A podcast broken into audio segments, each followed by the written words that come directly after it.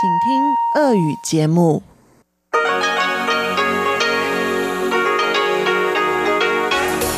В эфире Международное радио Тайваня.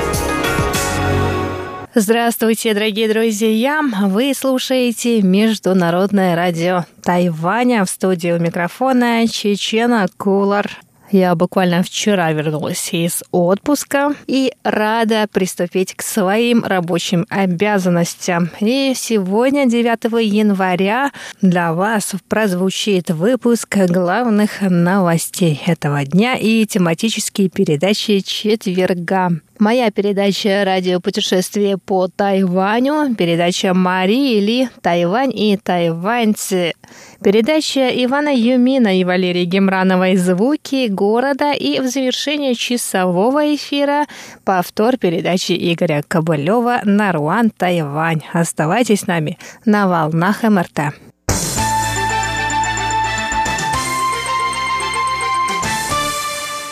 Итак, главные новости 9 января. Президент Китайской республики Тайвань Цай Инвэнь провела сегодня собрание с главами министерств, посвященное национальной безопасности на фоне событий на Ближнем Востоке. Главы Совета национальной безопасности, Бюро национальной безопасности, Министерство иностранных дел и Министерство обороны рассказали о влиянии событий на Ближнем Востоке на экономику и безопасность Тайваня. Пресс-секретарь президентской канцелярии Хуан Джун Янь сказал, что тайваньская экономика в настоящее время стабильна. Однако президент Цай дала указания Министерству финансов, Комиссии по финансовому надзору и Центральному банку следить за ситуацией на фондовом и валютном рынках и подготовить механизмы для стабилизации внутреннего финансового рынка. Что касается энергетики, запасов нефти на Тайване хватит на более чем 100 дней. Президент успокоила жителей острова и дала указания соответствующим ведомствам подготовить необходимые меры на случай кризиса на мировом энергетическом рынке.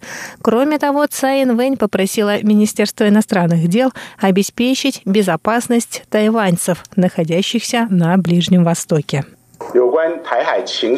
Что касается ситуации в Тайваньском проливе, президент дала указание пристально следить за развитием событий в регионе и обеспечить безопасность в проливе. Специалисты из Управления по делам бюджета, учета и статистики исполнительного юаня считают, что геополитическая ситуация на Ближнем Востоке окажет влияние на мировые цены на нефть. В прошлом году во время атаки на нефтяные объекты Саудовской Аравии цены на нефть выросли, однако через непродолжительное время вернулись на прежний уровень.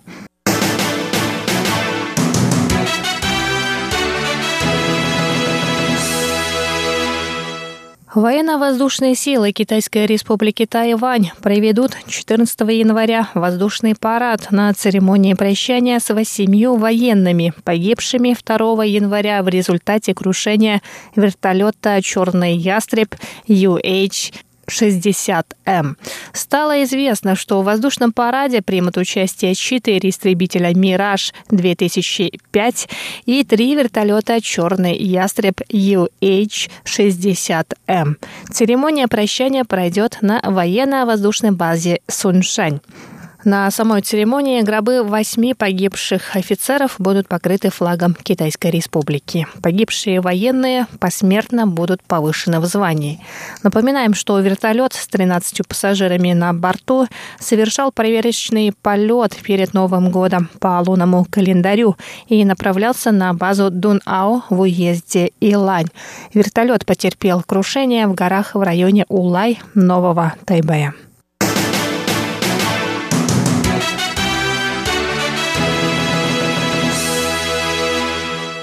Министр транспорта и коммуникации Китайской республики Тайвань Лин Зиалун сообщил 8 января о строительстве линии, которая соединит высокоскоростную и обычную железные дороги в центральной части Тайваня. На проект будет выделено 1 миллиард 818 миллионов новых тайваньских долларов, что равно примерно 60 миллионам долларов США. Дополнительная линия свяжет станцию Джанхуа высокоскоростной железной дороги и железнодорожную станцию Тяньчжунь, на которой можно пересесть на туристический поезд линии Диди. Строительство трехкилометровой железнодорожной линии начнется в конце 2022 года и займет 4 года.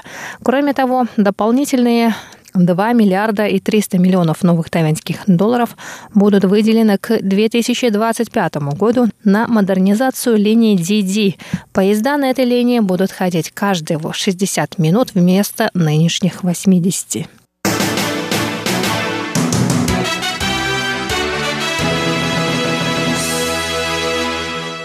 Тель-Авивском университете открылся Тайваньский ресурсный центр китаеведения. Глава Государственной библиотеки Тайваня Цзэн Шусянь принял участие в церемонии открытия центра и рассказал 9 января о важности этого события. Тель-Авивский университет – основной центр изучения стран Восточной Азии в Израиле. Тайваньский ресурсный центр китаеведения – первый на Ближнем Востоке, учрежден в Центральной библиотеке университета. Государственная Государственная библиотека Тайваня предоставила Центру 214 томов литературы, посвященной китаеведению и тайваньским исследованиям.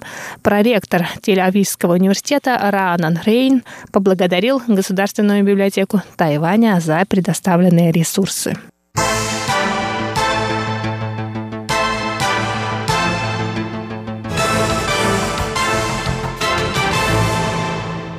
Дорогие друзья, это были главные новости 9 января. А далее в эфире Международного радио Тайваня для вас прозвучат передачи радио «Путешествие по Тайваню» и Тайвань, и тайваньцы. А если вы настроились на частоту 9590 килогерц, то вы также услышите передачу «Звуки города» с Иваном Юмином и Валерией Гемрановой, а также повтор передачи «Нарон Тайвань» с Игорем Кобылевым.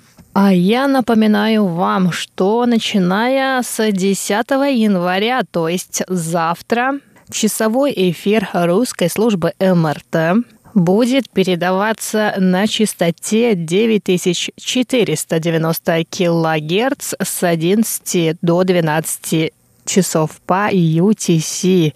Сейчас вы слушаете часовую программу передач на частоте 9590 кГц, а начиная с завтрашнего дня переключайтесь на частоту 9490 кГц с 11 до 12 по UTC. И я на этом еще не прощаюсь. До встречи на моей передаче «Радиопутешествие по Тайваню».